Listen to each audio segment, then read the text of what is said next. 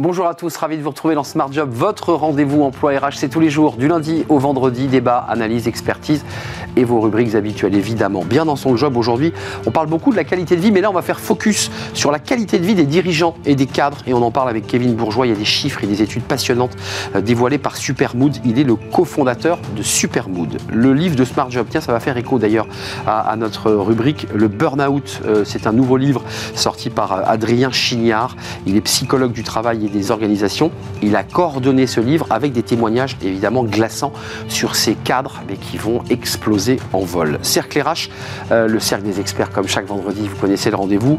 Euh, il y a euh, la question des, migrants dans la restauration parce que un grand chef, Thierry Marx, dit qu'il faut ouvrir grand les portes à ces, à ces migrants. on manque de main-d'œuvre. On parlera des retraites parce que les syndicats sont vent debout. Ils ont rencontré Elisabeth Borne et ils annoncent un mouvement social assez dur pour la rentrée de janvier. Puis on parlera du niveau d'orthographe de nos élèves de CM2. Alors c'est pas nouveau, mais le niveau, eh bien, c'est dégradé. On reviendra évidemment sur la manière eh bien, dont on enseigne, dont on transmet évidemment ces sujets de, de grammaire. Et puis on terminera avec Fenêtre sur l'emploi, l'art d'accompagner un collaborateur qui part. Ben, oui, c'est important, c'est l'offboarding. Et on en parlera avec Vincent Binetruy. Il est directeur France de Top Employer Institute. Voilà le programme tout de suite. C'est bien dans son job.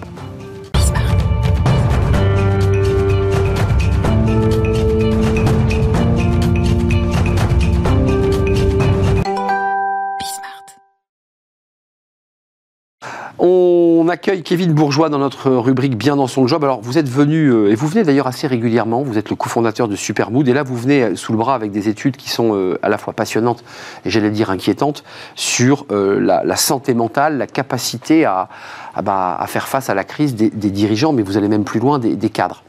Pour faire d'une manière très macro, il y a des chiffres extrêmement précis que vous dévoilez dans, cette étude. Euh, ils ont un peu le, ils ont un peu pas le moral dans les chaussettes, mais c'est quand même leur situation est très difficile. Un stress incroyable, obligé de se battre comme des fous, une situation financière qui va pas bien. Exactement. Euh, compliqué quand même là. Hein. Oui, c'est compliqué. Et surtout que le monde est plus incertain que jamais. Ça fait 3-4 ans qu'on a crise sur crise. Et donc, il y a un petit épuisement quand même des dirigeants. Et euh, bah là, il faut encore un sursaut de motivation pour euh, naviguer dans un marché qui est très, très instable. Vous aviez mené une, étude avec le MEDEF en 2021. Exactement. Là, c'est une nouvelle étude, qui vous permet d'avoir évidemment un tableau de bord, une comparaison. Exactement. Ça dit quoi entre celle de 2021 et celle de 2022 Ça s'est dégradé Ça s'est amélioré?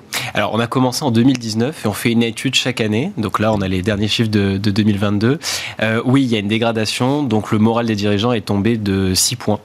Euh, donc c'est quand même assez significatif.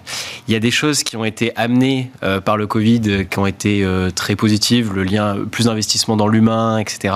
Mmh. Mais là, alors qu'il y avait une accalmie il y a un an où on sortait du Covid, il y a la crise en Ukraine, euh, l'inflation, etc., qui remet les cartes sur la table. Évidemment. Et c'est très le stress, en, là, il y a le tableau qui est terrible. On voit une montée de stress où le patron dit, le dirigeant, hein, dit Moi, euh, ça me galvanise. C'est quoi? C'est l'adrénaline? C'est de, de, virilisme mal placé? C'est quoi ça? Je ne comprends pas. Alors, virilisme, non, parce que ça touche tout à fait les femmes aussi. Donc, c'est quelque chose de vraiment. Euh, Donc, les femmes vous disent aussi Moi, j'ai besoin de ce stress, j'envoie, j'y vais. C'est un moteur. le problème. Qui est dangereux. Hein. Qui est dangereux, exactement. Parce qu'un surengagement ou un surstress amène au burn-out, vous allez, vous allez, en parler. Et euh, ce qu'on ce voit, c'est qu'il y a un syndrome du héros de la part des dirigeants, c'est-à-dire qu'il se, se passe plein de choses et ils ils essayent de compenser eux-mêmes. Donc les deux statistiques les plus faibles dans notre étude, c'est la capacité à déléguer, qui est très faible, on est à 52%, et euh, le temps pour soi, l'équilibre euh, pro-perso, qui est euh, en dessous des 50%. Dans votre étude 2022, alors ce qui est intéressant, c'est de la comparer avec celle que vous avez faite en 2019, 2020, 2021, mais il y a 44% des managers, là on descend d'un cran, c'est-à-dire qu'il y a le dirigeant qui va pas bien, mais j'imagine qu'évidemment ça se répercute sur le manager, 44% des managers en détresse psychologique, c'est gigantesque. C'est gigantesque, et ça, ça explose vraiment depuis 2-3 ans. c'est expliqué par le manque de lien social qui a été créé par le Covid, on travaille plus en télétravail, on peut moins euh, extérioriser. Et puis, bah, une charge de travail qui est beaucoup plus forte. Nous, chez Supermood, on se rend compte que les questions sur les charges de travail ont triplé euh, en deux ans. Donc il y a vraiment ce sujet de bah, j'ai plus à faire dans un milieu plus incertain et en plus j'ai moins de collègues à qui parler. Mais Kevin Bourgeois, ce que vous nous racontez est passionnant parce que facialement et médiatiquement, on ne nous a jamais autant parlé du bien-être au travail, de l'équilibre personnel, vie pro, vie perso. On en parle quasiment euh, tous les jours sur ce plateau. Et les chiffres que nous vous montrez, vous nous dites, bah, il, faut, il travaille plus, il y a plus de stress. Enfin, c'est quoi? C'est la quadrature du cercle? On, nous vend des choses qui n'existent pas vraiment dans l'entreprise? Non, quand même pas. Euh, J'exagère un peu? Oui et non, c'est que ça dépend de quel spectre on bah regarde. C'est-à-dire que l'engagement a énormément augmenté euh, pendant la phase Covid, et là, il baisse. Il baisse pour revenir à des niveaux pré-Covid qui sont très mauvais, c'est-à-dire qu'il n'y a que 35% des gens engagés au, travail, mais qui restent meilleurs qu'il y a quelques années. Donc il y a quand même pas mal de, sujets qui se sont améliorés, le sens, les sujets des RSE, etc., le management qui s'améliore. Donc vous me dites, si on n'avait pas fait ça, ça serait pire. Exactement. Voilà. Mais il y a des nouveaux challenges, et ces challenges, bah, ils mènent à euh, une minorité euh, qui devient de plus en plus forte, là on est à 44%, euh, qui explose en vol. Et donc il y a des, nouveaux, des nouvelles méthodes à mettre en place pour prévenir ça. la baisse du moral que vous évoquiez tout à l'heure, parce que le moral baisse chez les chefs d'entreprise, euh, trois facteurs, c'est l'équilibre de vie.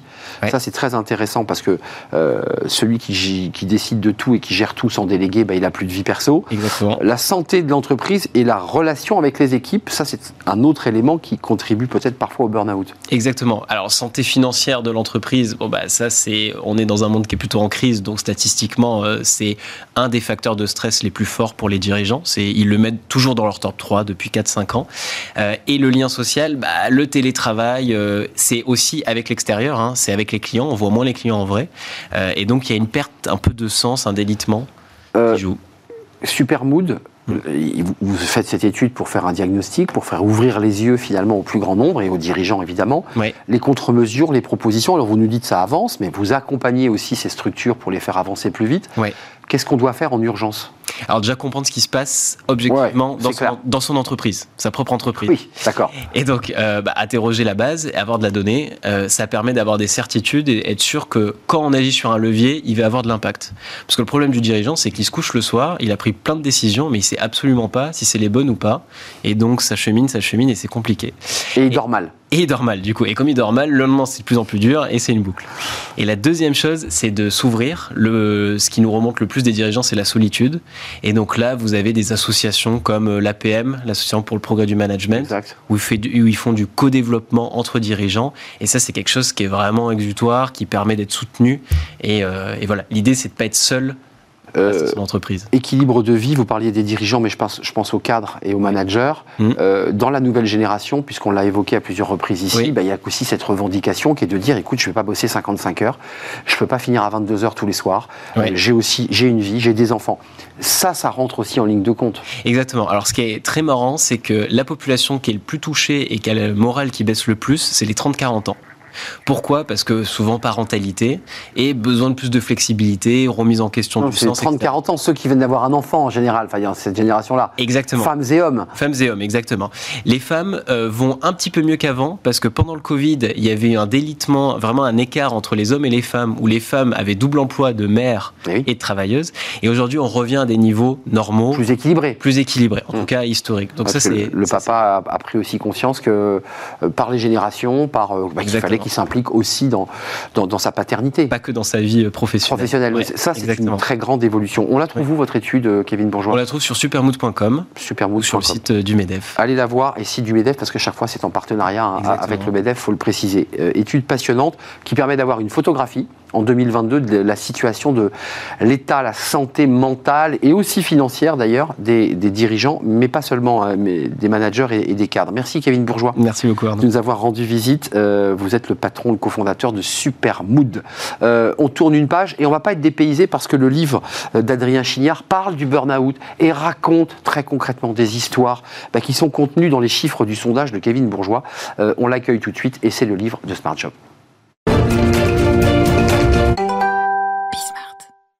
Le livre de Smart Job et on accueille Adrien Chignard. Bonjour Adrien. Bonjour Arnaud. On est toujours euh, très heureux de vous accueillir sur le plateau, psychologue du travail et des organisations, alors coordinateur, et c'est la raison pour laquelle vous êtes là aujourd'hui. Vous venez souvent débattre avec nous de ces sujets, mais là il y a un livre euh, noir sur blanc chez Mardaga, Burnout, des histoires vécues pour le prévenir, l'éviter, s'en sortir. Ce livre est, un, vraiment une claque. Euh, je, me suis, alors on, peut, on a peu de temps évidemment, mais je, me suis concentré sur ce garçon, Steve. Euh, Sylvain, euh, il est venu vous consulter. L'histoire est dingue. Euh, et c'est la question que je vous pose, est-ce qu'elle est typologique? Son histoire est surinvesti, passionné par son travail, très heureux d'avoir du lien social. Il bosse dans une boîte de la grande distrib, me semble-t-il, et qu'importe. Et puis tout doucement, surcharge de travail, isolement, manager un peu dur qui lui dit organise-toi, et patatras. Est-ce que l'histoire de Sylvain, qui j'imagine ne s'appelle pas Sylvain, euh, est un peu typologique mais en fait, euh, on a voulu écrire dans ce bouquin une autre façon de penser les situations de burn-out parce que euh, celles et ceux qui sont affectés par ces situations, ils ont besoin de se retrouver dans des histoires parce que l'émotion, c'est ce qui va teinter en fait notre façon de retenir et de comprendre ce qui se passe. On a choisi de raconter des histoires parce qu'on peut se projeter dedans. Et cette histoire-là, elle est, presque un idéal type quelque part de ce qui peut se passer parce qu'on sait que quelqu'un qui commence à perdre un peu les pédales et le mode de fonctionnement du corps humain, il est toujours comme ça, Arnaud. Quand on commence à perdre les pédales, on va mettre le petit coup de collier de C'est comme si vous étiez sur la route, sur l'autoroute, le voyant s'allume de la pompe à essence et que vous continuez d'accélérer. Je ne peux pas vous dire quand ça va se passer, mais je peux vous garantir un truc, c'est que ça va être la panne sèche. Et la question, c'est comment je repasse à la pompe, comment je me ressource, comment je récupère mon énergie en situation de travail pour éviter de dégrader durablement ma santé. Mais on avait un invité précédent, et vous l'avez probablement entendu, sur euh, des études réalisées avec le MEDEF sur... Alors c'est de la data, vous vous y mettez de la chair, mais c'est la même histoire. C'est surcharge de travail, alors qu'on n'a jamais autant parlé euh, sur ce plateau et ailleurs de bien-être au travail, mm. d'équilibre vie perso, vie pro. Je répète un peu la même question, mais est-ce qu'il n'y a pas comme ça un peu un, grand écart? On demande énormément aux collaborateurs, puis en même temps on lui dit on va tout faire pour te, favoriser le bien-être. Mais parce qu'en fait on nous fait de la qualité de vie au travail quelque chose, on va dire, de bienveillant. Mais il faut arrêter de rajouter du glucose sur le truc. C'est pas de la bienveillance de faire de la qualité de vie au travail, c'est de la stratégie. Je vous demande pas de me croire sur parole. Venez bosser un jour avec 42 fièvres et la jambe dans le plat, vous verrez si vous êtes performant. Bien sûr que non. On fait pas de la QVT par gentillesse ou par bienveillance parce que la QVT, a vocation à permettre la performance de l'entreprise. Une entreprise, ça n'a qu'une seule vocation, créer de la valeur. La santé est un déterminant de la création de valeur. Alors oui, on parle... C'est le moteur essentiel d'ailleurs. Mais, parce qu'en fait, il nous faut pérenniser la raison d'être de l'entreprise. Le plus gros des risques psychosociaux au travail, c'est de perdre son travail. Hein. Donc il nous faut des entreprises qui performent et pour ça, il faut des collaborateurs en bonne santé. Pour faire simple, il faut arrêter de faire de la QVT ou de ces sujets de bien-être, des sujets de sympathie ou de bienveillance. Il faut en faire des sujets, on va dire, inféodés au business parce que au moins là, on les prendra au sérieux et on comprendra qu'ils sont un des moteurs de la productivité de nos entreprises en France. Psychologue du travail, et ce livre aussi apporte quelques éclairages assez subtils d'ailleurs dans le parcours de Sylvain, puisqu'on va jusqu'à décrypter, puisque cet homme évidemment se confie hein, à vos équipes, euh, et on découvre qu'il euh, a été tout petit, euh, confronté à des tensions familiales, il est devenu celui qui devait tout décider, il a eu des pressions énormes dès qu'il était petit, parce que la petite sœur et, et la grande sœur se disputaient, c'est très intéressant pour le psychologue, ça. Il y a aussi des typologies d'histoire familiale. J'irais presque en prédictif, on pourrait dire attention, toi, tu as le profil de celui qui peut aller en burn-out. Mais en fait, on sait que celles et ceux qui se sont consumés se sont toujours méga enflammés avant. Et donc, ce sont des personnes pour lesquelles, si vous voulez, la centralité du travail, comme on dit en psychologie, est considérable dans leur vie. Si vous n'en avez rien à secouer de votre job, vous ne ferez pas de burn-out, ça, je vous le garantis. Mais si effectivement c'est quelque chose de précieux, s'il y a ce qu'on appelle on va dire, une trajectoire vocationnelle. On fait du mm. burn-out dans les métiers de la santé, les infirmières, les médecins, les professions du care ou du soin. C'est quand on est impliqué émotionnellement dans quelque chose qui nous parle qu'on en souffre terriblement derrière lorsque ça dysfonctionne. Euh, alors ça, ce sont des témoignages. Il faut lire ce livre parce que c'est plus que des datas, ce sont des histoires humaines dans lesquelles vous allez probablement vous retrouver ou vous dire ah j'en suis à ce niveau-là, je peux encore, je peux encore m'en sortir. Euh, quand on a les, les, les, signaux qui s'allument dans la voiture et vous dites faut surtout pas accélérer, c'est la panne sèche, comment on le détecte mmh. et comment on se dit euh, je fais un pas de côté et je m'en sors? En fait, il y a quelque chose qui fonctionne très bien et que vous pouvez toutes et tous comprendre à la maison. Si la personne que vous aimez, à la maison commence à vous dire je trouve que tu bosses vachement en ce moment et je te sens pas en forme. Si vous commencez à dire à la personne qui vous aime écoute, tu peux pas comprendre. Ce qu'il faut avoir toujours à l'esprit, c'est que le premier rempart contre la détresse psychologique en situation de travail, c'est le soutien des pairs, le soutien des gens qu'on aime. Si on commence à dire aux autres, tu peux pas comprendre hmm. qu'on brise ou qu'on détériore ce lien, alors c'est la double peine. Non seulement je me sens mal, mais je me prive de ce qui me permettrait d'aller mieux. Hmm. Le fait de commencer à s'isoler. Vous savez, on disait avant, les oiseaux se cachent pour mourir, bah, les êtres humains, ils se cachent pour souffrir. Quand on va mal, on va effectivement opérer ce que les psys appellent un retrait social. Et c'est toujours cet isolement, quelque chose qui ne doit pas nous alarmer, mais au moins nous alerter. Un point, la femme est évoquée, la, question de la femme, et c'est vrai, la, femme témoigne. Mon mari travaillait beaucoup le week-end, il finissait de plus en plus tard le soir, et elle dit quelque chose que je trouve très fort. Je, je sentais que ça n'allait pas, mais je ne lui ai rien dit pour le protéger. Et je pense que la femme ou le mari doit mettre des mots. Euh, Mais parce qu'en fait, nous sommes des êtres sociaux, on est hyper dépendants de l'image que les autres vont nous renvoyer de nous. Si en sortant de ce studio, tout le monde me dit Oh là là, qu'est-ce qu'il est laid ce garçon, je vais mal le vivre, très sincèrement. Alors, on va dépendre de l'image que les autres vont nous renvoyer. Et si quelqu'un sait nous verbaliser ce qu'il perçoit chez nous, alors ça nous permet d'en prendre conscience et tout doucement réajuster un petit peu le tir. Lisez ce livre. Euh, vous avez écrit plusieurs ouvrages, mais celui-ci, alors il, est coordonné, c'est un travail collectif, je, le précise, euh, coordonné par vous, donc Adrien Chignard, Burnout, euh, édition Mardaga, avec d'ailleurs l'image de l'allumette qui se consume. On s'est beaucoup enflammé, puis ensuite, bah, il n'y en a plus rien à donner. C'est ça finalement. La bonne nouvelle, quand même, dans tout ça, parce que j'ai envie de finir par une note ah positive, c'est qu'il y a une culture sur brûlis qui existe et qu'on peut à un moment s'être brûlé et redevenir très fertile à la fois professionnellement et intellectuellement dans un second temps. Tant mieux, ça prend du temps. Exactement. Merci Adrien de nous avoir rendu visite pour le livre de Smart Job. Je vous invite vraiment à vous pencher sur ce livre. Et puis c'est peut-être aussi très éclairant pour vous qui vous posez des, questions en ce moment même. Merci, à très très bientôt pour euh, bah, une nouvelle euh, émission, une nouvelle visite sur notre plateau. On fait une courte pause, c'est le cercle RH, ce sont les experts. Euh, d'un côté, les migrants, Conseil d'État et, partout d'ailleurs en France qui aimeraient trouver un emploi. Et Thierry Marx dit mais il faut les embaucher dans l'hôtellerie-restauration. Qu'en pensent nos, experts Et puis on va parler des, retraites. Le ton monte, les syndicats ont rencontré Elisabeth Borne. Et c'est vrai que eh bien, des mouvements sociaux s'annoncent. Et on parlera de l'orthographe de nos jeunes en CM2, l'orthographe, le niveau d'orthographe ABC. Euh, qu'est-ce que cela raconte de la manière dont on enseigne et qu'on transmet le savoir? Voilà les thèmes pour nos experts. Juste après la pause, je les accueille.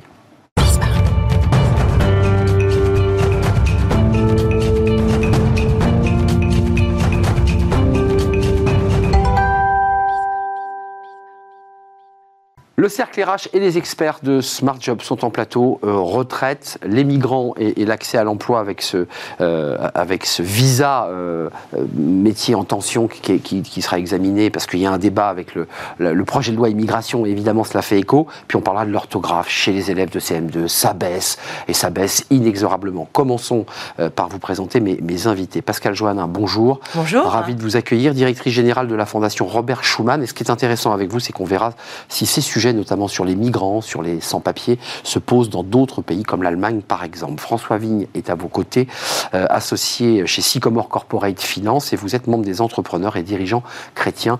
Merci d'être avec nous. Et puis Jean-Michel Garrigue est là aujourd'hui, directeur associé en charge des RH chez BLB Associés. Bonjour. Euh, commençons par le début. Thierry Marx met les pieds dans le plat et je ne fais pas un vilain jeu de mots, évoque l'idée que par la pénurie de main-d'œuvre dans l'hôtellerie, la restauration, il est plus qu'urgent nécessaire de tendre la main à ces personnes qui, notamment aujourd'hui, euh, dorment depuis une semaine devant le Conseil d'État, tous très jeunes, formables et, euh, je dirais, embauchables. François Vigne, euh, bonne ou mauvaise idée, ce coup de gueule de Thierry Marx en première chose, il n'est pas le seul à le penser. J'ai vu que 64% des Français, d'après le sondage qui est publié ce matin, euh, sont favorables à cette mesure. Donc, euh, enfin, Thierry Marx, c'est très bien, mais les Français, globalement, sont favorables. Donc, il parle comme les Français En tout cas, les, euh, je ne sais pas si c'est lui qui a convaincu les Français, mais les Français partagent la même, la, même idée. Par ailleurs, nous, aux entrepreneurs et dirigeants chrétiens, nous sommes très attachés à la dignité, au respect du principe de dignité des personnes. Ce sont des hommes et des femmes qui travaillent aujourd'hui en France. Il n'est pas normal de les maintenir dans la précarité. Donc, il est normal de leur assurer un statut. On les fait travailler, on leur assure un statut. Donc, il précise. Une fois qu'on a dit ça. Excusez-moi, je veux être précis. C'est la régularisation des salariés étrangers dans l'hôtellerie-restauration. Ça concerne ceux qui sont en train de dormir dans le Conseil d'État, mais autorisez-moi, ça concerne aujourd'hui des salariés qui, ce midi, feront euh, la cuisine et la plonge euh, en situation irrégulière. Et il y en a d'autres dans la construction, il y en a d'autres dans, plein d'autres métiers. Hein. Il y a plein d'autres métiers qui utilisent aujourd'hui pour faut bien appeler suicider ce mot, des personnes en situation irrégulière. Absolument. Pourquoi vous souriez Parce que c'est quoi C'est un secret de polichinelle? Non mais je, trouve ça un peu surréaliste. Euh, je partage tout à fait votre avis, le, fond est, tout à fait estimable. Mais voilà des restaurateurs dont on sait bien que pour beaucoup, euh, ils exploitent sans vergogne euh, des euh, travailleurs sans papier en les payant des clopinettes depuis des décennies, et les voilà qui somment le gouvernement de régulariser la situation en disant que c'est une question d'humanité. Mais enfin, où va-t-on? Le fond ne pose pas de souci. Évidemment, c'est tout à fait légitime, et le principe de dignité que vous venez d'évoquer est, tout à fait simple. Mais je comprends pas.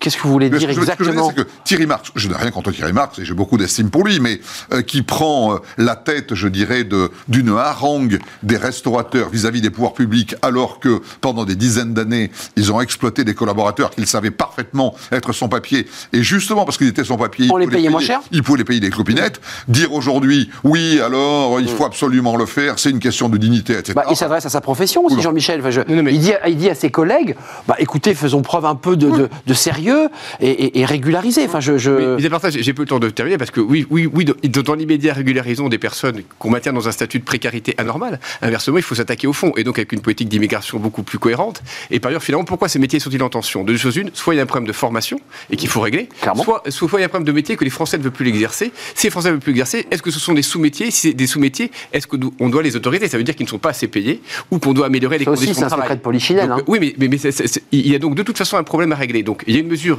immédiate sous à prendre parce qu'on ne peut pas là encore Ah, maintenir des personnes dans des conditions indignes, mais il y a des vrais problèmes de fond il faut s'attaquer parce que cette, sinon on, on- on aura fait euh, un, un- un coup d'épée dans l'eau et on- ça reviendra dans quelques jours et sur d'autres métiers. le- le plus comique, c'est que le- le- la restauration et l'hôtellerie n'étaient pas dans les secteurs Non, dans la liste des métiers, euh, avaient été euh, évoqués. Euh, euh, on attend la liste, hein, Jean-Michel Garrigue. La liste va arriver en, en début 2023 pour savoir quels sont les vrais métiers. C'est vrai que vous avez raison, Thierry Marx dit on n'appartenait même pas à la liste.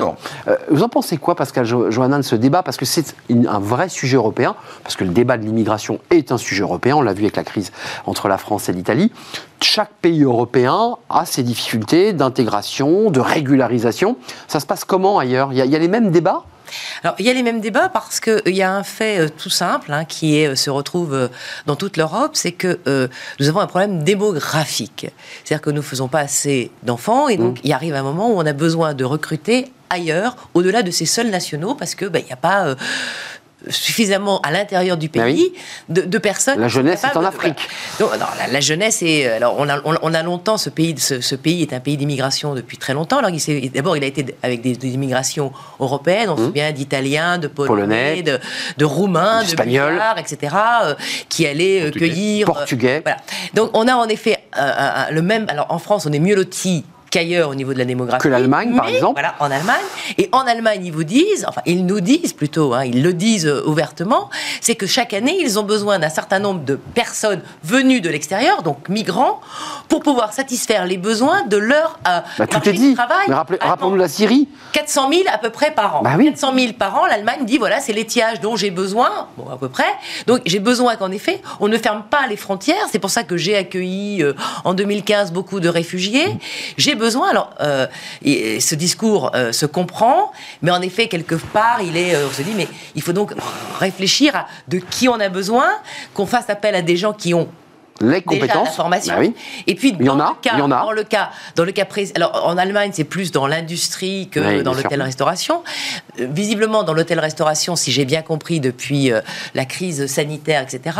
Vous avez quand même un, un problème, c'est que vous avez euh, des gens qui qu'on emploie à une partie de la journée, puis qu'après on n'emploie plus, puis qu'on remploie après. Hmm. Donc c'est comme si on vous disait, eh ben je te paye de 10h à 13h, enfin ou de, de, de, de midi à 15h. Hum. Après, il y a le trou de service. Voilà, après, il y a le trou de service, et puis tu reprends 17h, Ouais. et pendant de 14 à 17h, Tu fais rien. Bah, tu fais rien, je te paye pas.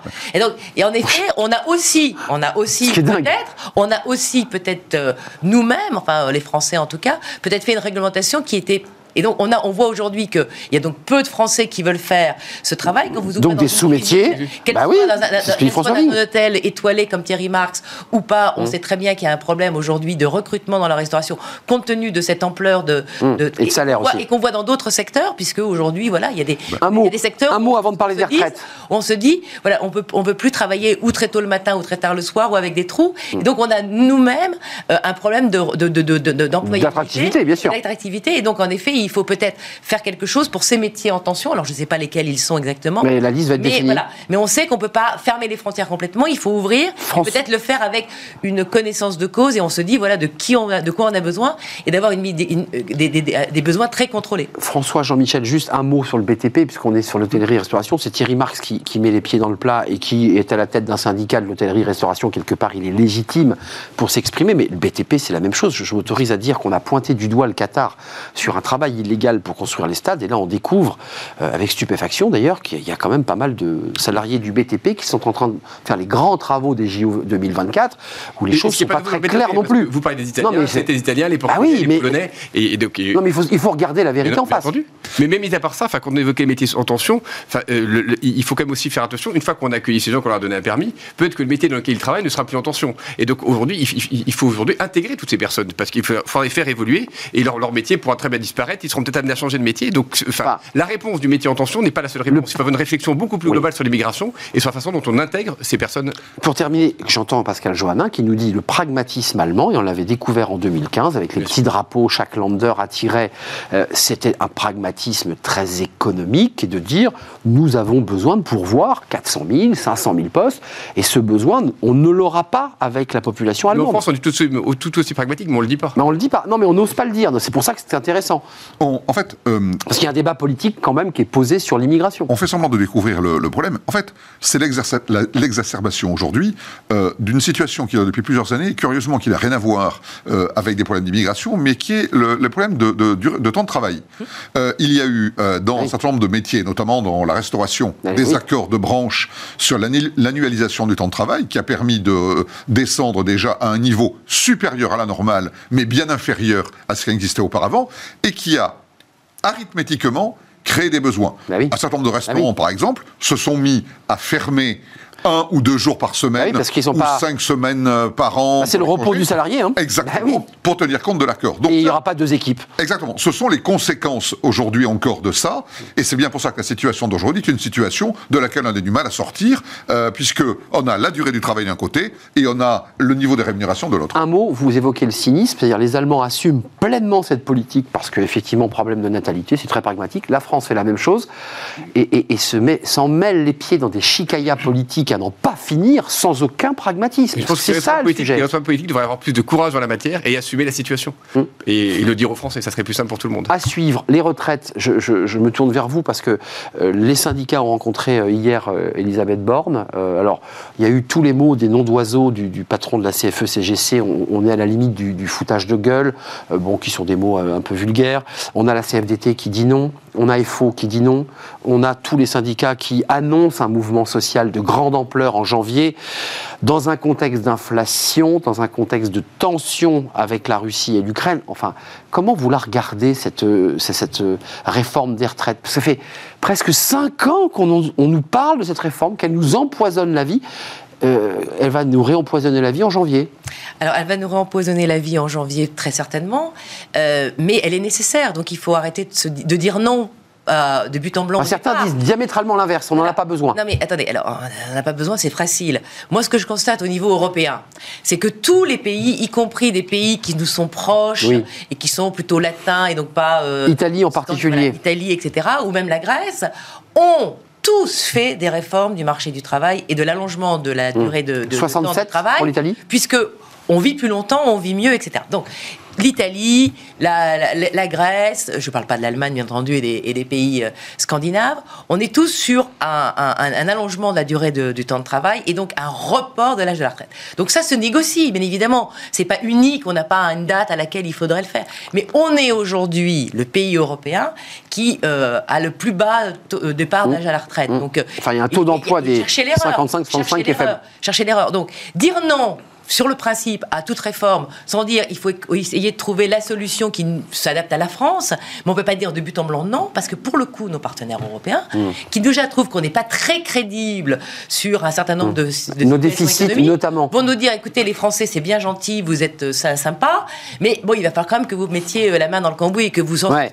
parce que sinon, nous, on ne va plus vous faire confiance. Donc c'est l'Europe qui pilote. confiance- Et la confiance en économie, c'est quand même le, le Bah, évidemment. Fran- François Vigne, euh, nécessaire, pas nécessaire, il y a certains syndicats, et pas que des syndicats d'ailleurs, qui disent, mais regardez, le corps nous a annoncé sur des prévisions qui sont des calculs liés au, au niveau de la croissance, que globalement on avait encore des réserves. Il y a un débat euh, sur les retraites complémentaires.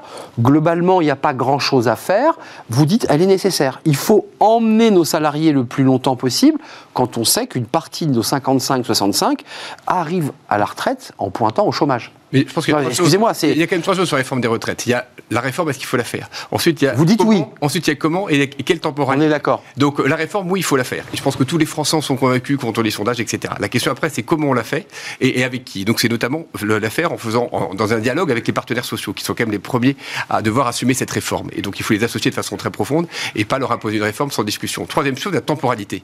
Cette, cette réforme, comme vous le dites, ça fait au moins 5 ans, mais c'est même de- depuis que je suis enfant hein, qu'on l'attend et donc Oui. on la fait en permanence. Donc euh, de C'est en attendant Quoi. euh, Donc, donc cette réforme, oui, mais, mais, mais après, en revanche, l'affaire là, dans les deux, deux prochains mois, je pense que la priorité pour les Français, c'est d'avoir de l'électricité, c'est de faire fonctionner, des- de faire les usines. Aujourd'hui, on ne peut pas se permettre d'avoir une grève.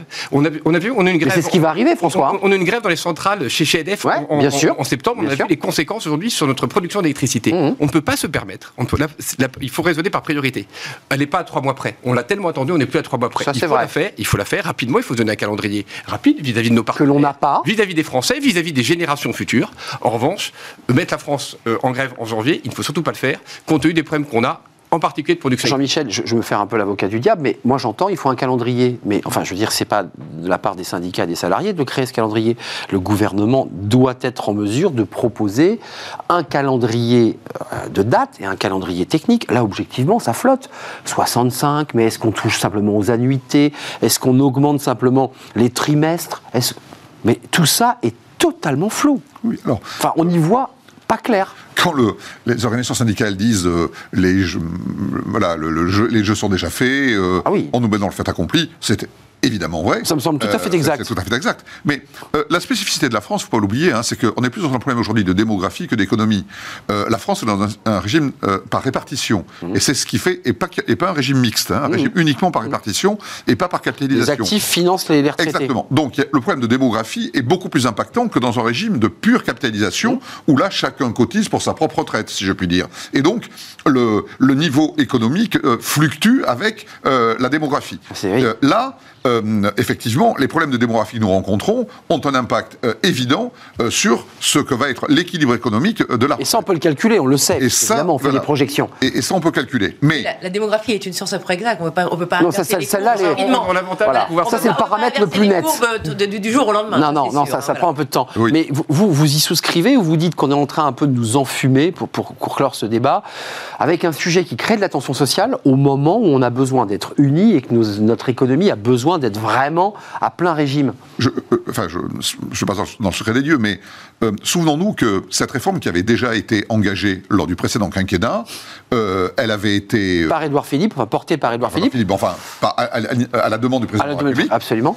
Euh, L'armée s'était repliée en race campagne, comme Clairement, on dit. ouais. Voilà. Et ça, ça a beaucoup été reproché au président de la République, qui du coup euh, en a fait une espèce de, comment dirais-je, de leitmotiv de je n'y suis pas arrivé dans le premier quinquennat, j'y arriverai d'autant plus dans le second que c'est mon dernier par, Ouais. dé- par définition. Et c'était par ailleurs, pour parler de l'orthographe, c'était pas de ma faute parce que les Gilets jaunes étaient venus m'empêcher de mener. C'était ça, le, le- le- en tout cas, la narration du, du président Macron. L'orthographe, Jean-Michel, C'est juste, c'est exactement ce que ça je ne veux dire. m'intéresse c'est pas que- l'orthographe. euh, Ça vous passionne imaginable, une image humaine. Ce que je veux dire, c'est que c'est justement. et la grammaire. Et la C'est grammaire. justement à cause des Gilets jaunes que la retraite avait été euh, euh, ajournée une première fois. Exact. Et là, on crée un conflit, je suis tout à fait d'accord avec vous, qui risque Pour dire, bah regardez, de nous faire De avoir de nouveau. à nouveau des gilets bleus, rouges, verts, enfin ils seront de la couleur que l'on veut, et donc de se retrouver dans la même situation c'est pas de notre qu'il y a faute, quelques années. c'est le mouvement social. Il faut créer les conditions de Exact. la réussite de cette réforme, parce Donc- qu'en effet, elle est nécessaire. Donc du dialogue. J'ai vu que Pascal Joannin réagissait beaucoup plus que vous, Jean-Michel Garrigue, sur l'orthographe et la grammaire. Oui.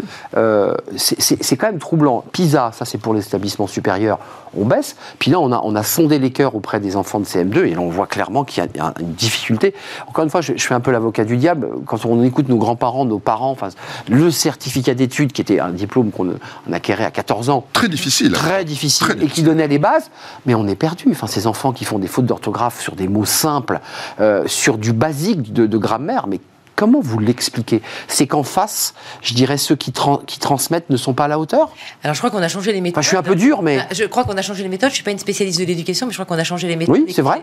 Et que les méthodes, ben, donnant les résultats qui sont ceux qu'on a aujourd'hui, on devrait s'interroger sur savoir si c'était la bonne méthode et par Bah, visiblement, non. Choses, parce qu'on s'aperçoit que dans d'autres pays européens, pour un certain nombre de d'autres matières, que ce soit la mathématique ou euh, l'apprentissage des langues étrangères, ils font mieux que nous. Alors donc, chercher l'erreur. Si on n'est pas en, en capacité de, de- de délivrer avec la méthode qu'on a choisie. Peut-être il faut revenir à des méthodes qui ont fait leurs preuves euh, par le passé, ou tout du moins en changer, parce qu'on ne peut pas continuer comme ça. C'est ce qui était Il y a prévu, des- parce qu'après, c'est sur le marché du travail, vous avez des, des- des jeunes qui vont arriver et qui seront avec un déficit, une déficience. Et donc là, c'est c'est quand même très problématique pour, pour eux. Et, et même 18 fautes, hein, 18 fautes. Même On- des énarques, Mais- Enfin, des, des énarques ou des gens qui sortent de grandes écoles écrivent d'une manière abominable. Ah ben, on, peut regarder, on peut orthographe, regarder dans la presse, mais il y a c'est- un nombre de coquilles irrégulières, etc. Et- Mais l'orthographe n'est que la partie immergée de l'iceberg. Enfin, Voilà. On est d'accord. qu'Aujourd'hui, on a un système éducatif qui ne fonctionne pas. Et il faut s'attaquer d'urgence à ce système. On, on en parle, mais en, en pratique, on ne fait rien.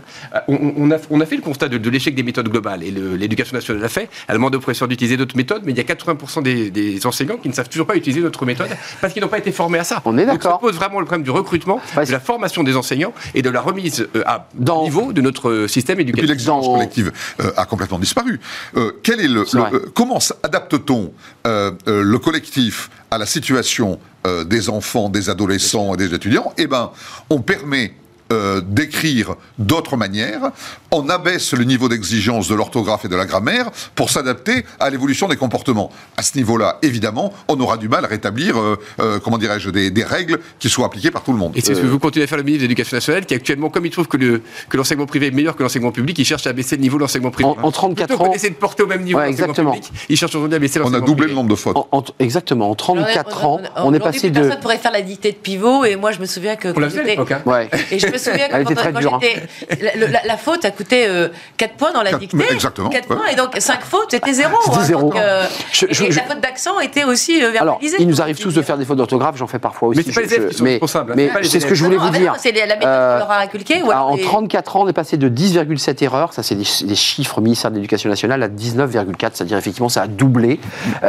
Il y a quand même un sujet, c'est que dans 15 ans, quand on, on reviendra ici continuer notre émission passionnante des experts, ces jeunes sont entrés dans le monde du travail et ça sera un désastre. Alors, il faut sans doute améliorer quand même, dans- parce qu'il y, a- il y a pas mal de gens qui finissent par apprendre Ouais. l'orthographe et mieux. Et heureusement, Ouais, au fil de l'eau, en lisant des livres. C'est pas, pas un problème quantitatif, hein, le nombre de fautes, c'est un problème, c'est un problème qualitatif. C'est que il y a beaucoup de jeunes qui pensent que ce, ce problème-là n'a aucune importance. N'est pas un sujet. C'est pas un sujet. Ouais. On se moque complètement de savoir comment la langue. Merci l'écriture Et voilà. SMS et, TikTok. n'écrit plus, on écrit Mais plus. on est d'accord. On, on- on fait des choses très abrégées avec les réseaux sociaux, on parle beaucoup. On est de la vieille école. Et- et- Non, non, c'est pas ça, parce qu'il y a quand même des pays qui sont bien meilleurs que nous en Mais- Europe. mais voilà. Ouais, la langue- ouais. Ils ont- c'est- ils ont aussi des smartphones. c'est- un moyen de se faire connaître. c'est le modèle éducatif. Donc, c'est pas n'importe quoi. Et donc, il faut la maîtriser pour la transmettre et la défendre dans, Merci. une- dans, une- dans un monde où, en effet, on est challengé le français par d'autres langues. Je vais me faire tirer les oreilles par euh, Nicolas Juchat qui, qui- merci à vous trois. Gardien du temps. un- un- gardien du temps, c'est le, le père de l'é- l'émission. Merci euh, à vous trois. Merci Pascal Joannin, directrice générale de la Fondation Robert Schuman. Je n'ai pas précisé tous les livres. Euh, Il y a l'Atlas hein, 2022 et bientôt le 2023 de fait. Comme ben, tous les on ans. est en train de préparer le 2023. C'est ce que je voulais évidemment. dire. L'année arri- l'année, euh, 2023 arrive. Évidemment, On aura il y a le une livraison, 2023. euh, au printemps prochain. Merci à vous, Jean-Michel Garrigue, euh, spécialiste des RH euh, et euh, chez BLB Associés. Euh, et puis merci à François Vigne, corporate, euh, Sycomore Corporate Finance et membre éminent des EDC, entrepreneurs et dirigeants chrétiens. Merci, Merci, à Arnaud. vous trois. C'est un vrai plaisir de partager ce moment avec vous chaque fois. Euh, on termine avec eh bien, un sujet formidable, euh, l'art d'accompagner le collaborateur qui s'en va. Bah oui, on pense souvent à faire plaisir et à intégrer, mais comment on offboard? Comment on fait en sorte que ça se passe bien à la sortie? On en parle tout de suite.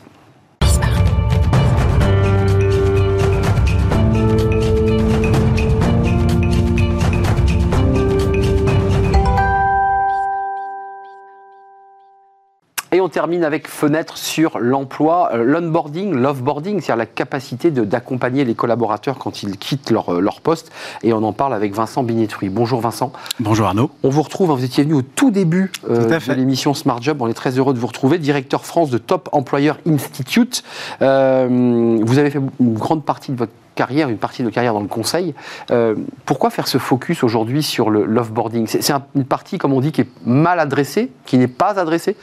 C'est une partie en fait qui est assez nouvelle finalement. Euh, L'offboarding, c'est une tendance qui s'est euh, beaucoup structurée en fait ces dernières années, qui a beaucoup évolué.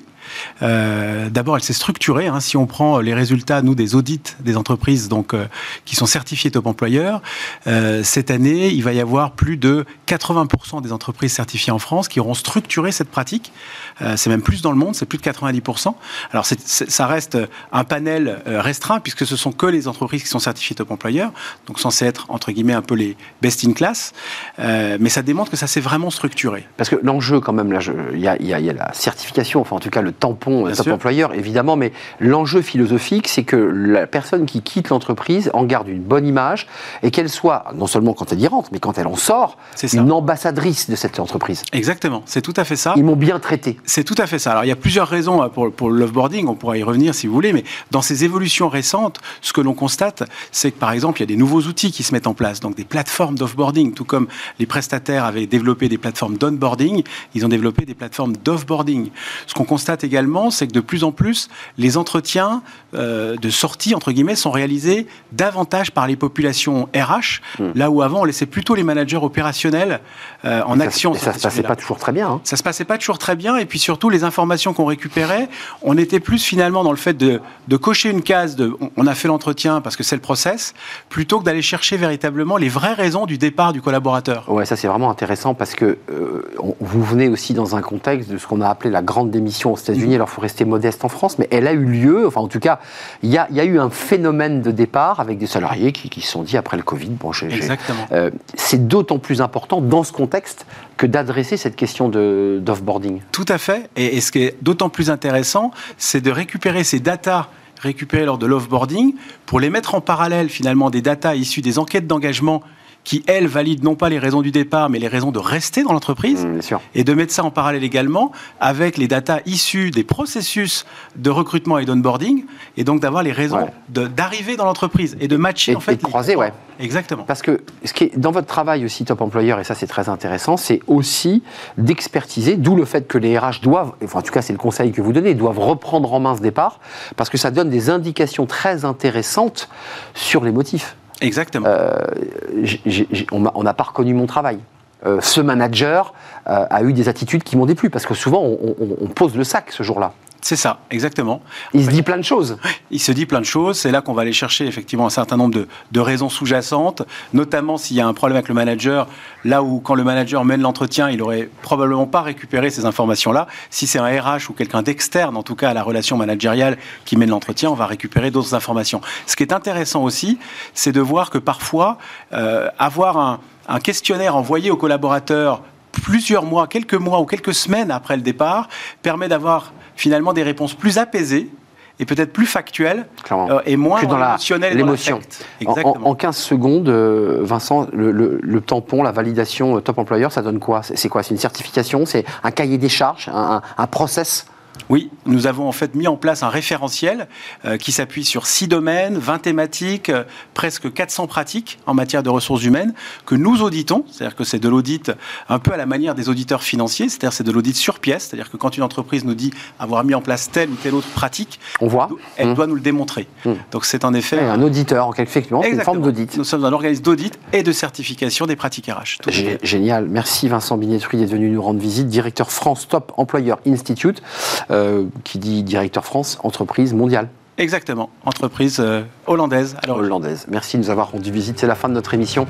Merci à toute l'équipe qui l'a réalisé. Mani euh, à la réalisation. Je, remercie, euh, je remercie Héloïse pour le, son. Je remercie Nicolas Juchat, évidemment, qui, m'accompagne dans chacune de ces émissions. Puis je remercie Lily pour l'accueil invité. Merci à vous, merci à toute l'équipe, merci à vous, téléspectateurs qui nous suivez et qui prenaient plaisir à nous regarder. Je vous retrouve bah, lundi pour de nouvelles aventures, évidemment. D'ici là, portez-vous bien et bon week-end.